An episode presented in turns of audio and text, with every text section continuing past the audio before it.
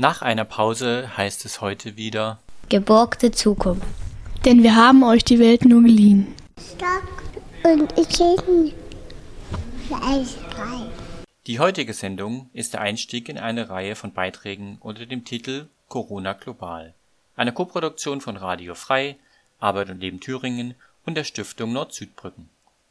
In Zusammenarbeit mit ostdeutschen Vereinen, die sich in den Ländern des globalen Südens engagieren, werden Menschen vor Ort zu den Auswirkungen der Corona-Pandemie befragt.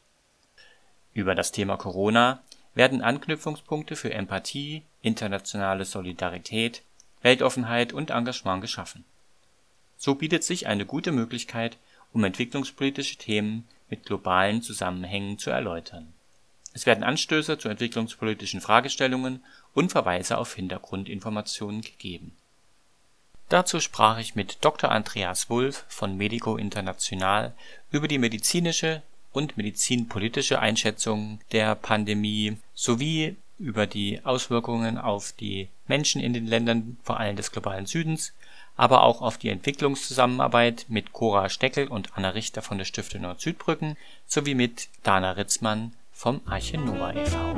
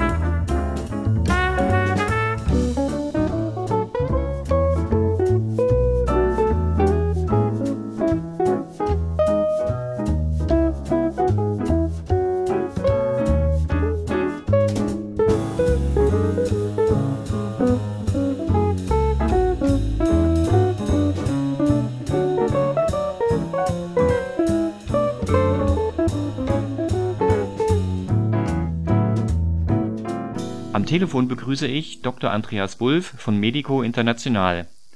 Er ist Repräsentant in Berlin und tätig als Referent für globale Gesundheit. Schönen guten Tag, Herr Wulff. Guten Tag, Herr Floschitz.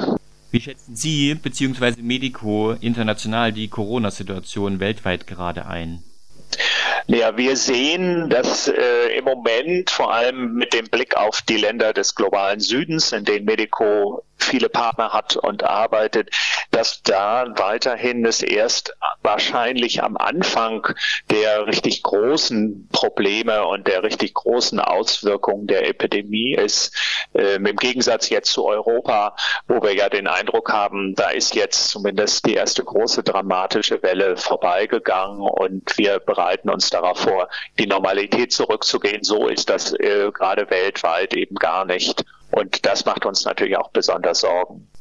Vor welchen Herausforderungen und Problemen sehen Sie denn die Gesundheitssysteme und damit auch die Menschen in den Ländern des globalen Südens derzeit? Grundsätzlich sind natürlich in den allermeisten Ländern des globalen Südens diese äh, intensive medizinische Betreuung, wie wir sie hier gesehen haben, bei den Schwerkranken mit äh, Covid-19 gar nicht möglich oder nur für eine sehr kleine Zahl von wohlhabenden, reichen Menschen verfügbar. Das ist sozusagen für den unmittelbaren Bedarf auch an, an medizinischer Versorgung ein großes Problem.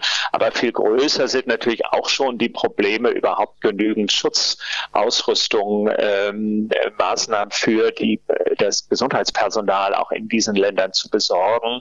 Das war auch schon vor Covid-19 ein Problem bei Partnern, die wir in Südafrika schon lange unterstützen, die sogenannten Gemeindegesundheitsarbeiterinnen, die da auch ja schon mit Infektionssituationen wie Tuberkulose immer wieder konfrontiert waren. Und dann natürlich, und das ist letztlich das, was jetzt die Maßnahmen gegen die, die Pandemie vor allem auch so problematisch machen, natürlich äh, verschärft das unmittelbar Armutssituation und Armutslagen in vielen Ländern weil einfach die ökonomische Produktivität in den Ländern massiv runtergegangen ist, auch durch die Grenzschließungen, durch den ganzen Lockdown und gerade für Menschen, die von Tag zu Tag in ihrer Ökonomie leben, die, äh, informelle Berufe haben, äh, Kleinhandel betreiben, sind solche Maßnahmen natürlich massiv und drastisch unmittelbar auch in ihrer sozialen Lage. Nun ist das ja, man muss sagen, leider nicht die erste Pandemie oder Viruswelle, die im globalen Süden grassiert. Gibt es denn Vergleichbarkeiten zu anderen, also Ebola oder Zirka-Virus oder vielleicht auch Unterschiede? Also der Vergleich zu den verschiedenen vorigen Epidemien ist immer, immer nur partiell zu machen, weil einfach tatsächlich diesmal sich ein, ein relativ leicht übertragbares Virus trotzdem als besonders auch aggressiv herausstellt und damit sowohl die Situation, wie wir sie mit Ebola hatten, wo das sich regional begrenzt einfach äh, darstellte, weil die Übertragbarkeit des Virus nicht so schnell ist und es auch in Länder traf, die nicht so intensiv in den globalen Handel und in die globale Mobilität eingebunden sind, wie das mit der Volksrepublik China war. Deswegen sind da die Dynamiken der, der Epidemie sehr viel überschaubarer gewesen, auch wenn das für die Menschen vor Ort natürlich eine ganz dramatische ähm, und auch tödliche Bedrohung war und der Ebola-Virus beispielsweise auch sehr viel tödlicher ist, aber er lässt sich eben deutlich schwerer übertragen und äh, das macht die Kombin in der Kombination macht diese Covid-19-Pandemie schon eine außergewöhnliche Situation, weil es eben auch alle Länder gleichzeitig betrifft und natürlich auch entsprechend internationale Hilfsmaßnahmen und Unterstützung in ganz ungeahntem Ausmaße nötig werden. Das, das ist sicher etwas, was wir da ähm, sehen und alle Länder eben äh, auch tatsächlich für ähnliche Herausforderungen stellt. Genau, welche internationalen Maßnahmen sind denn aus Ihrer Sicht notwendig und welche Institutionen ist für deren Koordination und Umsetzung aus Ihrer Sicht geeignet? Also notwendig ist auf jeden Fall tatsächlich das international, dass das, was bislang häufig nur auf einer nationalen Ebene als Antwort gegeben worden ist, tatsächlich sich international in Form auch globaler Solidarität weiter ausweiten muss, dass es klar sein muss, dass die Folgen, wie auch die wirtschaftlichen Folgen dieser Covid-19-Pandemie gemeinschaftlich getragen werden müssen. Das ist ja schon auch auf der europäischen Ebene schwierig und in der großen Debatte, wie da etwa die Europäische Zentralbank mit Instrumenten ausgestattet werden soll. Die ganze Debatte um die Eurobonds erinnere ich da. Und das ist auf der globalen Ebene natürlich nochmal ähm, viel schwieriger, weil da solche Ausgleichsmechanismen oder gemeinsame solidarische Finanzierungsformen bislang ja kaum verbreitet sind und vor allem auch nicht als verpflichtenden Mechanismus existieren. Das müsste notwendig sein und natürlich sehen wir das vor allem jetzt in der Frage, wie beispielsweise neue Impfstoffe, Medikamente, Diagnostika für Covid-19 ent entwickelt werden, sind die dann hinterher auch tatsächlich für alle Menschen zugänglich oder wieder nur für diejenigen, die genügend Geld in der Tasche haben. Das ist etwas, wo die internationale Gemeinschaft sehr konsequent unserer Meinung nach das globale öffentliche Gut an solchen äh, überlebenswichtigen Instrumenten auch sichern muss. Das heißt aber auch Patentregeln äh, außer Kraft setzen muss, um einfach für alle Menschen solche die Zugänglichkeit für diese Produkte, die dann so notwendig sind, um wieder zu einer Normalität zu kommen, für alle erreichbar zu machen.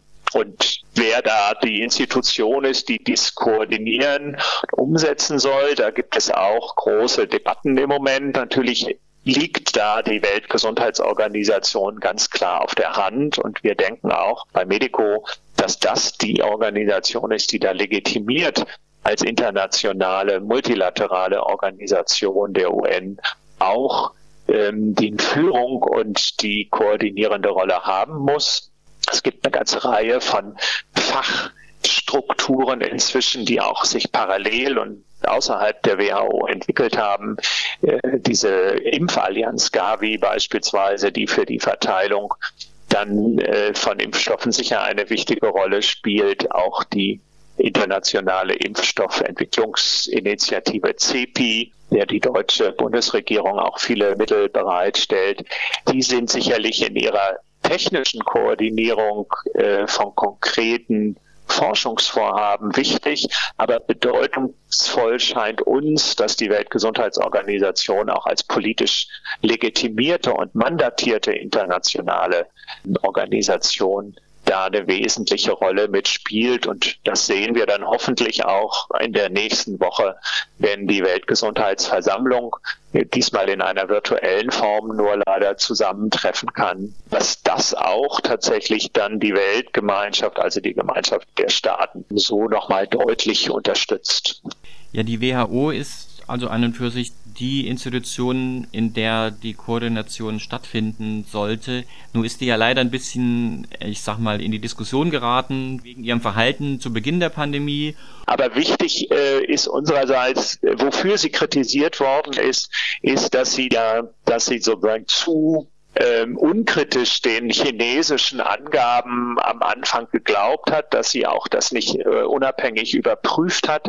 Und da gibt es einerseits eine Realität davon, dass die WHO tatsächlich ähm, sich äh, in ihrer öffentlichen Wahrnehmung her sehr positiv auf die ähm, chinesischen Informationen bezogen hat und auch auf die Maßnahmen, die sehr unterstützt hat, wo es schon am Anfang viel Kritik gab, dass die WHO sich da einfach neutraler verhalten muss. Und de facto kann die Weltgesundheitsorganisation diese Zahlen und Informationen aus Mitgliedsländern nicht selbstständig unabhängig überprüfen. Und das hätte sie nochmal deutlicher machen müssen. Das Problem ist aber nicht eines der WHO oder es ist eines der WHO, weil die Mitgliedstaaten selber äh, tatsächlich diese sag mal, Souveränität auch über ihre eigenen Gesundheitspolitiken ja nicht der WHO abgeben wollen.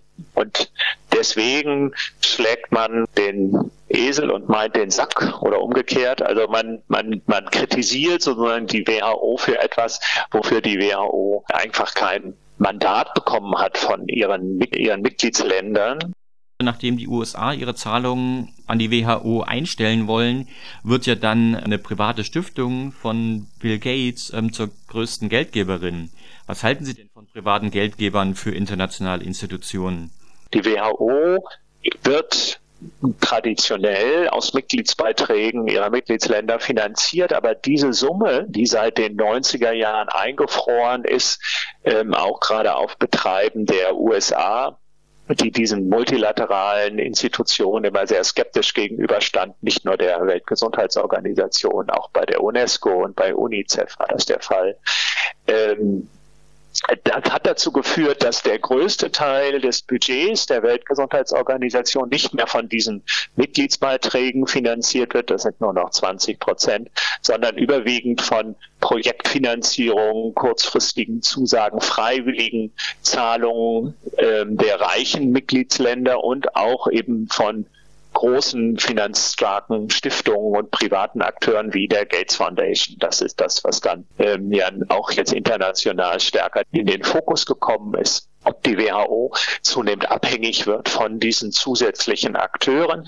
Das wird so sein, wenn sich diese Entscheidung der USA tatsächlich durchsetzt, weil die USA einfach ein enorm großer Einzelgeldgeber ist. Zwischen 15 und 20 Prozent des Gesamtvolumens der WHO stellt die USA mit Freiwilligen und Pflichtbeiträgen das ist etwas, ähm, wo wir natürlich mit großer Sorge sehen, dass schon jetzt die Weltgesundheitsorganisation sehr stark in die Situation kommt, immer mit dem Hut rumzulaufen, um ihre Arbeit zu finanzieren und Pledgings zu machen und äh, einen Investment Case vorlegen muss, ähm, sozusagen ein, ein Businessplan, also die Funktion als Regulationsbehörde und auch als normgebende Institution, die ein gesichertes, also dafür auch gesicherte Ressourcen hat, ähm, ist schon seit vielen Jahren nicht mehr gegeben. Und das hoffen wir natürlich, dass in dieser Debatte, die gerade stattfindet, und ja auch viele Länder zur Verteidigung der Weltgesundheitsorganisation in die Bresche gesprungen sind, dass sich das tatsächlich auch ähm, in, dem, in diesem Moment vielleicht sogar zum Positiven wenden kann, dass die, dass die Debatte darum, dass die Mitgliedsländer wirklich substanziell etwa ihre Mitgliedsbeiträge erhöhen müssen ähm, und eben gerade auch die Länder, die sogenannten aufstrebenden ökonomischen Länder des globalen Südens, da eine stärkere Rolle auch noch spielen als bisher, um einfach die Unabhängigkeit dieser wichtigen Institution zu sichern. Da ist also noch einiges zu tun. Jetzt wird es ja auch eine Welt nach ähm, Corona und Covid-19 geben. Wie wird die aus Ihrer Perspektive aussehen oder wie sollte sie aussehen? Ja, das sind zwei verschiedene Sachen. Ich bin mir, ich bin äh, von meinem Grundgefühl immer auch sehr Skeptiker gewesen. Ich, also die, die Hoffnung, die ich hatte anfänglich noch, dass ich mit diesem, auch dieser massiven Halt unserer ganzen normalen, dieses ganzen globalisierten äh, Overdrives, auch der Ökonomie, das nochmal deutlich wird, es geht auch mit weniger und man kann die Fragen, die wir ja schon auch bei den ganzen Klimaprotesten hatten, nämlich wie viel wie viel Flugverkehr braucht die Welt, wie viel Produktion braucht die Welt, lassen sich Ökonomien denken, die nicht von permanentem Wirtschaftswachstum ausgehen. Gibt es Perspektiven des Zero Growth, also des Nullwachstums, der trotzdem nicht eine reine Verzichtslogik hat und vor allem natürlich auch die Bedürfnisse aller Menschen auf der Welt und nicht nur derjenigen, die schon in den wohlhabenden Ländern leben, mit berücksichtigen darf könnte es sein, das wäre so eine Hoffnung, dass nochmal bestimmte Produktions- und, und Lebensweisen auf den Prüfstand kommen. Ich befürchte allerdings, dass auf der Ebene der erstmal natürlich auch dieser dieser enormen ökonomischen äh, Krise, die da entsteht, viele, viele Millionen Menschen davon massiv betroffen werden. Also das macht uns auch gerade als Medico mit unseren Partnerorganisationen natürlich viel Sorgen, die jetzt dazu übergehen müssen, ähm, viele Menschen auch einfach mit dem Lebensnotwendigsten zu versorgen, ähm, weil die Staaten des Südens in der Regel das auch nicht schaffen und dafür auch wenig Ressourcen haben. Das heißt, es wird eine große tatsächlich auch ökonomische Krisenzeit noch uns bevorstehen. Und äh, auf der Ebene, wie sieht die Welt nach Covid, wenn es einen nach Covid-19 gibt, ich denke schon doch, dass diese Frage der Unbeschwertheit im gemeinsamen Zusammensein schon noch für eine ganze Weile hm, eingeschränkt bleiben wird. Weil natürlich geht, das sagen ja auch alle so schnell, die Epidemie nicht weg. Selbst wenn übermorgen ein Impfstoff entdeckt worden ist, dann dauert es äh, Monate, vielleicht sogar Jahre, bis tatsächlich flächendeckend dieser Impfstoff zur Verfügung steht. Die Frage auch, wie unser soziales Leben aussieht, auch wie wir gemeinsam miteinander noch feiern und leben können, in großen Gruppen auch und nicht nur in kleinen Kernfamilien. Das, denke ich, ist eine ganz relevante Veränderung wo wir schauen müssen, wo ich auch keine Prognose wage, wie unser Leben in zwei oder drei Jahren aussieht. Ja, da werden wir vermutlich alle zu Teil eines großen Experimentes sein. Sie haben jetzt gesagt, dass die ähm, Herausforderungen für die Länder des globalen Südens ziemlich groß ist und da, naja, in gewisser Weise ein Rückschritt in der Entwicklung ähm, passiert. Da stelle ich mir die Frage, was können wir von hier aus denn also aus dem Norden, aus Deutschland tun, um die Entwicklung wieder voranzubringen? Also ich denke, ein wichtiger Punkt ist natürlich aktuell auch wirklich wachsam zu sein, was was für Tendenzen sind innerhalb dieser dieser Antwort auf die Covid-19-Epidemie, ähm, die sozusagen autoritäre Tendenzen, die es in vielen Ländern schon gibt, nochmal verschärfen und verstärken. Das sehen wir mit großer Sorge auch in vielen Ländern, dass da Regierungen versuchen, die ähm, Lockdowns und die, die Ausgangssperren eben systematisch auch zu nutzen dafür, um gesellschaftliche Proteste einzuschränken. Ich denke, das ist eine Debatte, die wir sorgsam auch bei uns führen müssen, ohne uns diese, dieses Glatteis zu begeben mit, mit äh, falschen Freunden gemeinsam ähm, Hygienedemos zu machen. Aber ähm, ich denke, die Wichtigkeit, eine menschenrechtliche Perspektive und die Verteidigung auch von sowohl den sozialen als auch den politischen Menschenrechten in dieser Situation voranzutreiben, die ist enorm wichtig. Dafür brauchen wir auch die Partner und die Stimmen aus dem globalen Süden, die Organisationen, die wir lange schon unterstützen in vielen Ländern.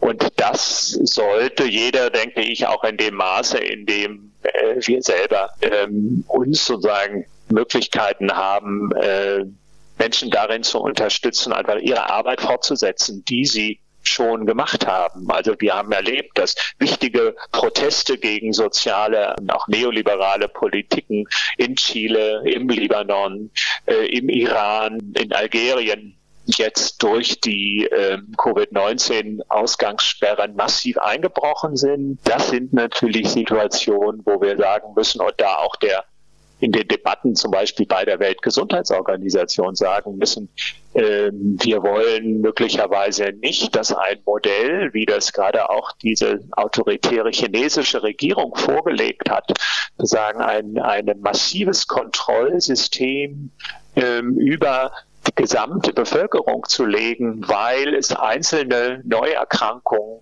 von ähm, Covid-19 gibt, also die es immer wieder geben wird, äh, auch in den kommenden Monaten. Also was gerade die neuesten Berichte waren, dass jetzt die gesamte Bevölkerung von Wuhan, 11 Millionen Menschen, innerhalb von zehn Tagen wieder getestet werden sollen auf den, den äh, Virus wo unklar ist, ob das überhaupt realistisch zu schaffen ist, weil das müssten ja dann jeden Tag eine Million Tests gemacht werden. Ähm, aber selbst wenn das möglich wäre, sind das Maßnahmen, die natürlich weit über das Ziel hinausschießen, die eine sinnvolle Nachverfolgung von einzelauftretenden Neuerkrankungen äh, sind. Und meiner Meinung nach demonstriert hier ein Staat, äh, seine Handlungsfähigkeit auch eben in einem sehr autoritären Sinne gegenüber seiner Bevölkerung. Und ich denke, das ist etwas, wo wir schon aufmerksam sein müssen. Und ich denke auch die Debatten in Deutschland da wichtig sind, welches, also mit welchem Ausmaß auch an Einschränkungen wir perspektivisch ähm, zu leben haben und das sehr genau auch immer legitimiert sein muss von den Regierenden. Also wir müssen wachsam sein und aufmerksam uns informieren und dann ähm, informierte Entscheidungen treffen. Ich bedanke mich für das Gespräch bei Andreas Wulff von Medico International und wünsche viel Erfolg bei der weiteren Arbeit. Vielen Dank für das Interview. Gerade sprach ich mit Dr. Andreas Wulff von Medico International über die medizinischen und gesundheitlichen Auswirkungen der Corona-Pandemie. Jetzt bin ich verbunden mit Cora Steckel von der Stiftung Nord-Süd-Brücken. Sie arbeitet dort als Referentin für die entwicklungspolitischen Inlandsprojekte. Ebenfalls bei der Stiftung arbeitet Anna Richter, allerdings als Referentin für Auslandsprojekte. Und vom Arche Nova e.V. ist zugeschaltet Dana Ritzmann, die dort die Kommunikationsabteilung leitet. Schön, dass ihr Zeit gefunden habt.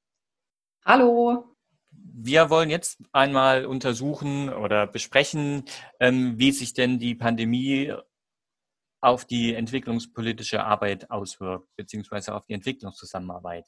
Als Einstieg vielleicht erstmal eine kurze Vorstellung, wie denn die Arbeit der einzelnen Akteure aussieht. Ähm, daher meine Frage an die Stiftung Nord-Südbrücken. Wie sah eure Arbeit in den letzten Jahren aus? Was waren eure Schwerpunkte?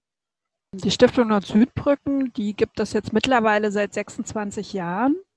Und wir sind eine fördernde Stiftung. Das heißt, äh, wir unterstützen die ähm, Projekte von ostdeutschen Vereinen, die ein, entweder Bildungsprojekte, entwicklungspolitischer Art oder eine Weltarbeit in Ostdeutschland durchführen, aber auch deren Engagement im globalen Süden, wenn dort Projekte durchgeführt werden. Zusätzlich haben wir auch zwei Programme, wo Personal gefördert werden kann. Das ist einmal weltoffen, solidarisch, dialogisch. Das sind Stellen, die bei Vereinen in Ostdeutschland angesiedelt sind und wo wir dort ähm, die Förderung übernehmen zum Teil. Dann gibt es auch noch ähm, vor allen Dingen im Inlandsbereich das Thema der Agenda 2030, was da halt im Vordergrund steht. Und grundsätzlich möchten wir äh, mit unserem Fördermandat der Stiftung ähm, Initiativen der Zivilgesellschaft fördern, Toleranz, Weltoffenheit und dann einen Beitrag leisten. Und Dana, was sind die Arbeitsfelder von Archinova? Wie sah eure Arbeit vor Corona aus? Äh, also wir sind zum einen in der Auslandsarbeit tätig und machen WASH-Projekte, also Wasser, Sanitär, Hygiene und ähm, das weltweit, also in ganz verschiedenen Kontexten im globalen Süden. Ähm, dabei sind wir also von, haben ein Projekt in Asien, in, äh, in Ost- und Westafrika, aber auch in der Ukraine zum Beispiel. Und äh, in Deutschland machen wir auch Bildungsprojekte, Bildung für nachhaltige Entwicklung und globales Lernen. Und das sind vor allem Workshops ähm, an Schulen oder auch im außerschulischen Kontext und ähm, Camps für Bildung. Vielen Dank. Cora, du hast gesagt, eure Stiftung ist in der entwicklungspolitischen Inlandsarbeit tätig. Kannst du das vielleicht nochmal genauer beschreiben, was darunter zu verstehen ist? Also wir unterstützen Vereine, wie gesagt, bei der, äh, ihrer Arbeit in Bildungsprojekten entwicklungspolitischer Art. Das heißt, die Vereine führen an Schulen oder auch im außerschulischen Bereich verschiedene Bildungsformate durch, wie Workshops oder auch ähm, Projekttage, Informationsveranstaltungen, Abendveranstaltungen, bei denen sie versuchen, globale Zusammenhänge zwischen dem globalen Norden und dem globalen Süden aufzuzeigen und nachzuverfolgen. Also letztendlich auch zur Sensibilisierung von äh, bestimmten Themen, Komplexen beizutragen, wie Weltwirtschaft, Nachhaltigkeit, Klimawandel, Lieferketten und genau, da sind wir halt nicht nur fördernd tätig, sondern wir qualifizieren und ähm, beraten auch die Antragsteller und unterstützen sie und stehen an ihrer Seite. Und was hat sich in dem Bereich durch Corona und die damit einhergehenden Beschränkungen geändert? Also für uns selber ist es natürlich so, dass wir viele Rückmeldungen von den Vereinen bekommen, wie sich ihre Arbeitsrealität tatsächlich geändert hat ähm, da sind die Referenten, die Projektkoordinatoren jetzt natürlich auf ganz besondere Herausforderungen gestoßen, um ihre Projekte durchführen zu können. Ähm, die eine Rückmeldung ist, dass es jetzt natürlich sehr schwer ist, Schulen zu erreichen und dort Veranstaltungen durchzuführen, ähm, auch den Kontakt mit den Schulen während des Shutdowns, die ähm, Schulen zu erreichen und entsprechend auf digitale Formate umzustellen. Aber da ist tatsächlich auch sehr, sehr viel schon passiert. Nur, ich glaube, das ist jetzt halt auch eine Frage der Zeit, bis man das umstellen kann. Ähm, tatsächlich ist es dann auch so, dass die Geldgeber sich relativ früh auch schon miteinander in Verbindung gesetzt haben, im Inlandsbereich abgestimmt haben, um zu schauen, ähm, wie kann man die Vereine denn jetzt unterstützen, um durch diese Zeit hindurchzukommen. Weil die Vereine sind ja letztlich auch wie kleine Unternehmen. Also sie müssen natürlich auch schauen, dass sie irgendwie wirtschaftlich halbwegs gesund durch diese Krise kommen. Und seht ihr bzw. eure äh, geförderten Institutionen und Vereine auch Chancen in dieser Umstellung, die jetzt passieren muss? Chancen auf jeden Fall. Also die Vereine haben jetzt auch zurückgemeldet, dass natürlich jetzt auch ähm, verstärkt äh, der Fokus darauf gelegt werden kann und sie das teilweise auch tun, wie die Gesellschaft und die Wirtschaft nach Corona zukunftsfair gestaltet werden sollten. Und ähm, es ist tatsächlich von verschiedenen Geldgebern, mit denen wir kooperieren, auch zu erkennen, dass sie versuchen, ähm, die Vereine mit zu unterstützen, dass es da mehr staatliche Fürsorge gibt, eine Solidarität auch eine große Rolle spielt. Dana, auch der Arche Nova macht ja Entwicklungs Inlandsarbeit ähm, neben Spendensammlungen, hat sich denn für euch etwas geändert? Und sind das eher Hürden oder Chancen, die sich da jetzt ergeben? Also ein großer Teil unserer Arbeit ist äh, natürlich die Bildungsarbeit. Das habe ich äh, gerade schon gesagt. Also äh, Workshops und ähm, Bildungstage und äh, Feriencamps. Und die tatsächlich fallen jetzt alle aus. Das war auch sehr schnell klar. Und ähm, Kollegen in der Bildungsabteilung haben, hoffen eigentlich immer noch, dass die Feriencamps im Sommer stattfinden. Das äh, war ein wichtiges Projekt zum Thema Zukunftsberufe, grüne Zukunftsberufe, ähm, was dieses Jahr in den Ferien in ganz verschiedenen Kontexten stattgefunden hätte, hier in Sachsen und Brandenburg. Ähm, wahrscheinlich werden die ausfallen.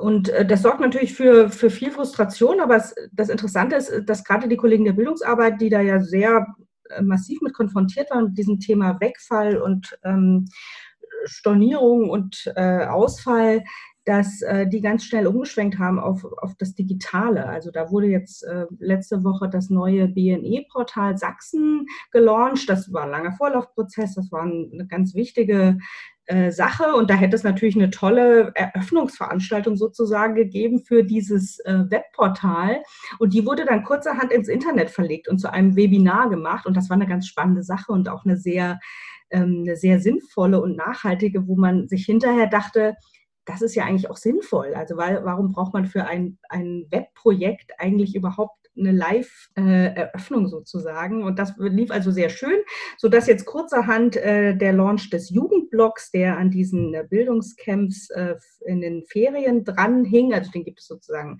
parallel dazu, der wird jetzt auch in Form eines Webinars gelauncht. Und die äh, Bildungsabteilung hat äh, eine AG Digitales sozusagen ins Leben gerufen, die jetzt auch für die ganze Organisation, also für ganz Archinova sozusagen ausgeweitet wird und ähm, mit der Bitte, sich da äh, nützlich zu machen. Und da sind wir als Kommunikation natürlich auch ähm, sehr gerne mit dabei, weil auch wir tatsächlich einen Großteil unserer Aktivitäten natürlich sehr intensiv jetzt ähm, online auch betreiben. Also wir haben vorher schon viel unserer Aktivitäten in Social Media äh, kommuniziert und gespiegelt. Das machen wir jetzt ähm, quasi täglich. Also wir haben das sehr intensiviert, ähm, weil natürlich wichtig ist, ähm, mit unseren Unterstützern in Kontakt zu bleiben und das vor allem über Kommunikation. Also es passiert ja sehr viel. Also während die Bildungsarbeit sozusagen da kurzzeitig zusammenbrach, weil einfach die Veranstaltungen nicht mehr stattfinden konnten, ähm, wurde die Auslandsarbeit natürlich von Anfang an intensiviert. Also da passierte tatsächlich ganz viel und das ähm, kommunizieren wir tatsächlich eben zwar auch über unsere Website, aber eben auch vor allem über Social Media und verlagern Sachen tatsächlich. Und ein großer Anteil unseres äh, unserer Inlandsaktivitäten sind natürlich auch Veranstaltungen, die jetzt auch durchweg ausfielen, sei es Filmfest, sei es Stadtteilfeste wie das Elbhangfest oder das große äh, Sommerkino hier in Dresden, die Filmnächte. Also all das ist im Moment äh, ja zum Erliegen gekommen. Und gerade heute früh haben wir dann im Team für die Tollerade, die so eine große Veranstaltung in Dresden ist, die jetzt am Samstag stattfinden würde, die wurde kurzerhand ins Radio verlegt und heißt jetzt Toller Radio. Und da haben wir dann so einen Jingle produziert und das war ein Riesenspaß. Einfach remote, jeder durfte was reinwerfen und dann haben wir netterweise einen Kollegen, der uns das zusammenschneidet Und äh, da hatten wir halt so, haben so einen Wasserspot gemacht, weil eigentlich hätten wir da live Wasser ausgeschenkt. Das ist so ein Teil unserer Aktivität, um Präsenz zu zeigen. Wir machen Wasser und schenken eben Wasser aus bei Veranstaltungen. Das ging nun nicht. Und jetzt schenken wir sozusagen virtuell Wasser aus. Und das ist dann auch einfach ein Spaß. Also so Formate auch zu wechseln, ist eine ganz große Chance, der man sich sonst vielleicht da nicht so hingegeben hätte. Also ist auch eine schöne Herausforderung, finde ich persönlich. Ja, so eine Herausforderung setzen manchmal ganz schön Kreativität auch frei. Da nutzen wir doch gleich mal die Gelegenheit und hören uns den Clip an, von dem Dana eben gesprochen hat. Hier noch ein cooler Sound zur Erfrischung von Arche Nova. Nichts geht über Wasser. Allerdings löscht man digital keinen Durst und kann sich auch nicht die Hände waschen. Arche Nova sorgt dafür, dass Wasser bei den Menschen ankommt ganz real. Gerade jetzt mit Corona ist es wichtig. Unterstütze uns dabei. www.arche-nova.org Für das Menschenrecht auf Wasser. Anna, du betreust die Auslandsprojekte ähm, und die Förderung bei der Stiftung Nord-Südbrücken. Was ist denn bei euren Partnern passiert ähm, durch die Corona-Krise? Habt ihr Rückmeldungen bekommen? Ja, also ähm, bei den entwicklungspolitischen Auslandsprojekten muss man erstmal sagen, dass das ja in Form von Kooperationspartnerschaften gefördert wird. Das heißt, ähm, es gibt einen ostdeutschen Verein, der zusammen kooperiert mit einer Organisation oder mit einer Gruppe in, im globalen Süden. Und da an diesem Punkt kann man auch darauf äh, verweisen, dass wir in 143 Ländern Projekte fördern können. Also hier gestaltet sich, sage ich mal, die Ausgangslage noch mal ein kleines bisschen anders, weil die Situation einfach sehr divers ist. Und ähm, wir haben zum Beispiel seit 2017 ähm, rund 200 Projekte im Auslandsbereich gefördert. Das heißt, ähm, hier ist wirklich eine große Vielfalt da. Hier gibt es ähm, natürlich vielerlei Rückmeldungen, die jetzt in den letzten Wochen reingekommen sind. Die ersten Rückmeldungen waren ähm, erstmal auch so ein bisschen von Verunsicherung geprägt, äh, weil man jetzt nicht wusste, wie man teilweise auf die Situation reagieren kann. Das heißt, es kam natürlich eine Rückmeldung von den Partnerinnen aus dem globalen Süden, die über die ostdeutschen Vereine an uns herangetragen worden sind. Und wir haben natürlich auch zu Beginn erstmal äh, gesammelt, was da für Rückmeldungen reinkommen, haben Rücksprache gehalten mit unseren Fördermittelgebern und ähm, konnten da jetzt ähm, verschiedene, sage ich mal, Lockerungen oder einzelne Maßnahmen auch auf die Projekte eingehen. Es kommen eben auch in letzter Zeit viel mehr Nachfragen rein, äh, ob zum Beispiel Projektlaufzeiten verlängert werden können oder, sage ich mal, so technische Details angepasst werden können. Ähm, aus den Ländern und vor allem auch Regionen kommen verschiedene Rückmeldungen. Ähm, mal gibt es sehr strenge Ausgangsbeschränkungen, ähm, sogenannte Lockdowns. In verschiedenen Bereichen ist es dann nicht so streng. Was aber zuletzt auch vermehrt ähm, kommuniziert worden ist von den Trägerinnen, ist, dass eben besonders die benachteiligten Gruppen zusätzlich gefährdet sind. Das heißt, ähm, da wird der Lebensunterhalt äh, auf einer täglichen Einkommensbasis bestritten und die kann natürlich wegfallen, äh, wenn es zu Quarantänemaßnahmen kommt oder zu Ausgangsbeschränkungen. Und ähm, da gibt es dann eben teilweise auch kein Einkommen mehr für Essen. Also diese Corona-Pandemie ähm, äh, ist dann nicht mehr nur eine Gesundheitskrise, sondern es zeichnen sich eben mittelfristig auch äh, schwere soziale und wirtschaftliche äh, Folgen ab. Und äh, das kommt natürlich vermehrt jetzt immer mehr rein. Und da gibt es wahrscheinlich auch noch keine genaue Aussicht, wie das in den einzelnen Ländern dann ankommt. Auch der Arche Nova hat Projekte und Partner in vielen Teilen der Welt. Dana, was kommen denn bei euch für Rückmeldungen an über die Auswirkungen der Corona-Pandemie? Also bei uns ist das natürlich ähnlich, ähm, so gerade beschrieben hat, also von äh, totalen Lockdowns bis auch zu wirklich vielen Aktivitäten. Ähm, was mich noch so, also was mich sehr beeindruckt hat, war, dass direkt Mitte März, als ähm, bei uns das tatsächlich gerade so ein bisschen absehbar wurde, dass das was mit uns zu tun haben könnte, dieses Thema Corona, und Covid-19 wir schon ähm, Bilder und Nachrichten aus dem Irak bekamen. Da betreuen wir ähm, Camps für IDPs, also Binnenflüchtlinge. Und, ähm, und da wurden die ersten Seifenverteilungen schon gemacht, eben bei Menschen, die tatsächlich da in Zelten leben, auf engstem Raum, ähm, ohne ausreichende Wasserversorgung an vielen Stellen. Und da wurde tatsächlich ähm, quasi dieses Thema schon angegangen. Für uns ist das ja Teil der täglichen Arbeit. Wir machen sowieso WASH, also Wassersanitär Hygiene. Das heißt, dieses Thema Verteilung von Wasser, Aufklärung äh, über Hygienemaßnahmen, also wie wäscht man gründlich Hände, ähm, was braucht man dazu, wo gibt es Seife, also all solche Dinge gehören sowieso zu unserem Alltag in, in der täglichen Arbeit im Entwicklungshilfekontext. Äh, so dass aber, wie gesagt, diese Aktion da im Irak, das war so ein bisschen, man dachte, aha, da passiert plötzlich was. Und ähm, kurze Zeit später, als dann bei uns hier äh, die äh, sich die Situation so sehr geändert hat, wo man dann nachfragte, stellte sich raus, ähm, es gab einen totalen Lockdown da im Irak, da passierte dann plötzlich gar nichts mehr, also weil die Menschen einfach gar nicht mehr raus durften, inklusive unser, unserer Helferin. Das hat sich dann wieder gelockert. Also mittlerweile können äh, die, die Kollegen aus den Teams auch wieder in die Camps reisen und dort einfach ähm, quasi monitoren und schauen, dass äh, äh die Aktivitäten da durchgeführt werden und es wurde auch viel verlagert auf die ähm, Geflüchteten selbst. Also die IDPs in den Camps sozusagen haben dann als Freiwillige ganz oft äh, die Maßnahmen auch übernommen. Äh, und äh, das Gleiche war quasi in Myanmar. Also Myanmar war auch eines der Länder, wo sehr früh sehr viel passierte. Ähm, da gibt es aber dann auch so Situationen wie, ähm, das sozusagen diese Corona-Pandemie eine, eine, Gefahr darstellt, auch gerade so für das tägliche Leben, was Anna da auch gerade erwähnt hat. Da gibt es zum Beispiel Menschen, denen plötzlich mit dem Lockdown alles wegbraucht. Also ein, eine Schneiderfamilie, die üblicherweise näht und äh, so Nähmaschinen repariert, die hatten plötzlich kein Einkommen mehr. Es passierte einfach nichts. Es hatte keiner mehr ähm, quasi der Bedarf oder auch Geld dafür und dann hat, fehlte das plötzlich das tägliche Einkommen. Und da wird dann auch mit neuen Maßnahmen sehr schnell reagiert vor Ort. Ähm, das ist äh, dann auch eben ähm, eine Kompetenz der Teams, die eben da lange Zeit sind und ähm, sich gut auskennen im Land. Da wurden dann einkommensschaffende Maßnahmen in der Form geschaffen, dass diese Schneider jetzt äh, Schutzmasken nähten, die dann wieder in den entlegenen Dörfern dort in Myanmar verteilt werden.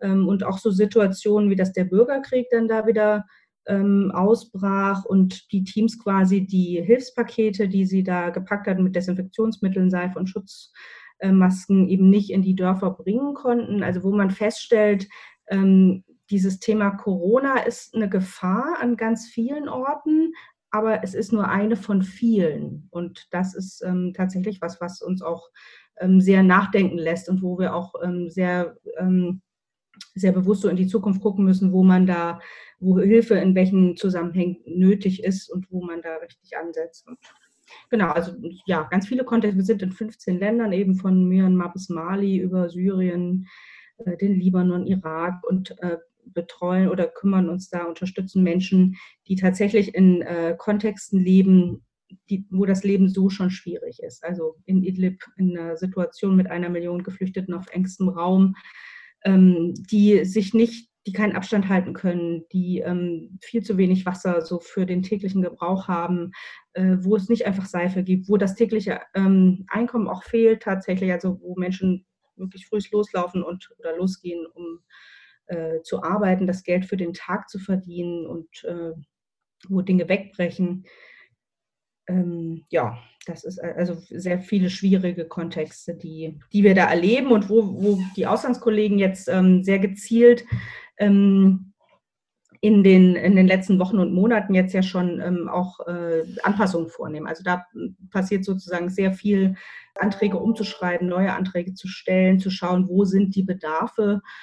Und da ist also sehr viel ähm, Arbeit im Gange da kommt dann jetzt anscheinend ähm, zu den Problemen, die es eh schon vor Ort gibt und weswegen ja die Entwicklungszusammenarbeit in den Ländern tätig ist, dann noch quasi eine Krise obendrauf.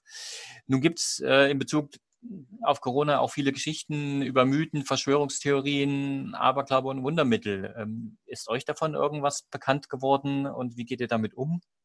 Also ich finde die Frage äh, ganz spannend, weil da kursiert natürlich einiges irgendwie so im, im Netz ähm, wo man sich manchmal fragt, okay, wo kommt das jetzt auf einmal her? Also ich glaube, so ein, äh, so ein skurrile äh, Verschwörungstheorie ist vor allem äh, diese Erfindung und Streuung des Virus, Virus durch äh, Bill Gates, der dann letztendlich ähm, davon auch profitiert durch eine Impfkampagne. Also das fand ich ähm, total verrückt und das würde ich absolut in die Kategorie ähm, Verschwörungstheorie einordnen. Ähm, es besteht natürlich die Hoffnung, dass äh, solche Informationen sich nicht flächendeckend weiter ausbreiten. Ähm, genau, also das ist zum Beispiel bei mir angekommen. Wir hatten ganz am Anfang, ähm, schickte unsere Sicherheitskollegin so einen Spiegelartikel rum, wo so das Thema Mythen und äh, nicht so sehr Verschwörungen, sondern Mythen, wo Corona herkommt oder wen es betrifft und wen nicht, ähm, vor allem auf dem Afri afrikanischen Kontinent, äh, Kontinent gespiegelt wurde und auch so Umgangsstrategien, also dass irgendwie Salzsäure hilft oder Salzwasser, wenn man das trinkt oder Bleichmittel, also wirklich äh, gruselige Geschichten, äh, wo Menschen, wenn sie es nicht besser wissen, ähm, dann denken, okay, wenn mich das schützt, dann mache ich das wohl mal und wo eben viel auch tatsächlich sich über so von Mund zu Mund verbreitet. Ähm, das ist was, wo, wo wir dann ähm, eben auch ganz gezielt ein, äh, eingreifen mit unseren Aufklärungskampagnen. Also diese Hygienekampagnen sind ja ähm, eine ganz, äh, ganz bewusste Strategie, ähm, mit dieser Corona-Pandemie umzugehen, nämlich den Menschen Wissen zukommen zu lassen. Also was, was hilft wirklich? Und das ist tatsächlich äh, gründliches Händewaschen mit Seife, und, äh, und Abstand halten und äh, in die Armbeuge niesen, also diese Niesetikette. Ähm, das sind die Dinge, von denen wir laut Weltgesundheitsorganisation und auch im Kontext unserer Wascharbeit ausgehen, dass, dass sie helfen vor Ansteckung für ganz viele Krankheiten. Das ist ja jetzt bei Corona sozusagen nichts Neues. So kann man sich auch vor Grippe und vor Schnupfen schützen und äh, das den Menschen ganz bewusst mitzugeben. Und äh, das war ein ganz wichtiger Punkt, da zu reagieren. Und eben da wurden tatsächlich Flyer gedruckt und Broschüren gedruckt. Und dann äh, gibt es die große Frage, ist Papier auch ansteckend? Also das ist ja bis heute nicht so richtig geklärt, wo dieser Virus wie lange überlebt. Und das war tatsächlich dann auch mein Thema, wo es hieß, nee, die Flyer, die will jetzt keiner mehr, weil da könnte ja was dran haften, was wieder krank macht. Also da potenzieren sich dann manchmal auch so Dinge. Ähm, es gab aber auch gerade in Myanmar zum Beispiel, gab es auch ähm, äh, Hygienekampagnen oder Aufklärungskampagnen in dem Kontext, die per SMS ähm, sozusagen rumgeschickt wurden. Also da werden, werden auch ganz selbstverständlich neue Medien äh, genutzt oder auch über WhatsApp, also ganz verschiedene Kanäle, äh, die dann da genutzt werden und möglich sind und wo es also wichtig ist, den Menschen äh, zu sagen, ähm, wie sie sich schützen können. Und ähm, ja, das ist also ein großes Thema. Und im äh, Archinova ist ja Teil des Spendenbündnisses äh, Aktion Deutschland hilft. Und äh, da war am Anfang in den Telefonkonferenzen immer ein großes Thema, auch so diese Angst vor dem, vor dem weißen Mann, nenne ich das jetzt mal, ähm, gerade in Afrika, ähm, weil man eben nicht wusste, wo kommt das her, aber es kommt irgendwie ja aus dem, aus dem Norden oder aus dem globalen Norden. Und da äh, war das ein großes Thema, was uns als Archinova jetzt nicht betrifft, weil wir auch ähm, ausschließlich mit Partnerorganisationen vor Ort ähm, zusammenarbeiten ähm, und gar nicht so viele Expats haben, also ganz wenige eigentlich, ähm, sodass uns das nicht so sehr betroffen hat. Aber das war ein großes Thema, darüber nachzudenken und äh, da gab es auch Anfeindungen sozusagen. Und das ist schon, also es ist ganz viel Angst nach wie vor auch da in ganz vielen Kontexten und das erleben wir auch. Diese große Unsicherheit aus Uganda habe ich das jetzt gehört, wo die Fischergemeinden, die wir da unterstützen am Viktoriasee, so ganz ähm, vulnerable Communities, wo die Fischer jetzt zum Beispiel gar nicht mehr auf den See fahren dürfen und die sitzen zu dritt in einem, in einem langen Boot üblicherweise. Also das ist so ein bisschen die Frage, was macht es da besser oder schlechter? Und denen fällt damit, fehlt damit auch jede Lebensgrundlage. Und da zum Beispiel gibt es ganz viele Fragen auch an unsere Partnerorganisationen vor Ort, KWDT, wo die Fischer auch nachfragen, zum einen, wie sie, wo sie Lebensmittel herbekommen und wie sie ihren Lebensunterhalt da irgendwie sichern können, aber auch zum Thema, was hilft denn? Also was ist die richtige Hygiene? Wie muss ich mir die Hände waschen? Und da zum Beispiel wird es demnächst ähm, auch einen Workshop zum Thema Seifenherstellung geben, die es auch üblicherweise gibt. Der wird jetzt vorgezogen und auch solche Dinge ähm, haben dann plötzlich eine ganz neue Bedeutung. In unserem Kontext sind das Dinge, die wir so üblicherweise auch machen im Rahmen unserer Auslandsprogramme. Und plötzlich ist so ein Seifenworkshop, was wo man sagt, boah, das ist jetzt aber total wichtig und das hilft im besten Falle den Menschen da gesund zu bleiben. Ja, das sind dann auch schon Ideen, wie denn sozusagen weiter damit umgegangen werden kann. Jetzt würde mich nochmal interessieren, wie aus eurer Sicht sich denn die Entwicklungszusammenarbeit ähm, verändern oder angepasst werden muss an eine zweite Welle, an die nächste Pandemie oder auch ein, äh, ein neues Virus und dann auch ein Leben ähm, danach. Also ich finde, die Debatte war erstmal sehr stark geprägt bisher, also die ganze Corona-Pandemie-Debatte auf Auswirkungen und Einschränkungen für Deutschland. Und äh, im Vergleich dazu wurde in den Medien sehr wenig über ähm, eine Unterstützung äh, für Länder gesprochen, die schwache oder völlig fehlende Gesundheitssysteme haben. Ich finde, da äh, sollte sich auf alle Fälle erstmal was ändern, damit mehr über EZ gesprochen wird. Das machen wir ja hier zum Beispiel jetzt ähm, auch schon. Ich finde, das ist ein ganz wichtiger Punkt. Ähm, äh, denn so wie andere Krankheitserreger zuvor wird das Coronavirus besonders dort weitreichende und langwierige Folgen haben, äh, wo, wo Menschen ähm, äh, durch von Armut geprägte Lebensbedingungen bereits geschwächt sind und eben auch die Gesundheitssysteme äh, sehr schlecht ausgestattet sind. Also da müssen eben Maßnahmen ansetzen und greifen, wie sie Dana auch gerade schon ähm, sehr gut beschrieben hat, ähm, in Ländern des globalen Südens. Sie hat ja die Wash-Komponente angesprochen, die Hygienemaßnahmen, Abstandsregeln, ähm, die Mediziner, medizinische Ausstattung von Krankenhäusern. Ne? Also viele Krankenhäuser äh, sind einfach nicht für die Behandlung von Covid-19-Patientinnen ausgestattet. Äh, viele Gesundheitssysteme ähm, sind nicht für, für die Behandlung von Patienten äh, in, aus Epidemien ähm, ausgestattet. Und ähm, diese Hygienemaßnahmen einzuhalten, äh, fällt aber eben auch in vielen Kontexten nicht so leicht. Ähm, wenn ich hier zwei Brennpunkte nennen kann, sind das zum Beispiel Flüchtlingslager oder urbane Ballungsräume äh, die besonders gefährdet sind und solche Orte eben nicht zu vergessen und äh, da wirklich anzusetzen. Und es gibt zwei äh, Punkte, auf die ich äh, an dieser Stelle auch gern verweisen äh, würde, weil wir haben ja eigentlich schon verschiedene Möglichkeiten in der Hand, nutzen sie aber eben noch nicht äh, zur Genüge aus. Ähm, zum einen gibt es ja ähm, seit dem 25. März einen globalen humanitären Aktionsplan zu Covid-19 ähm, von den Vereinten Nationen. Und da wurden drei Ziele gesetzt. Das ist einmal die Pandemie einzudämmen, Todesfälle zu reduzieren und ähm, den Verlust menschlicher Rechte und des sozialen Zusammenhalts zu verhindern.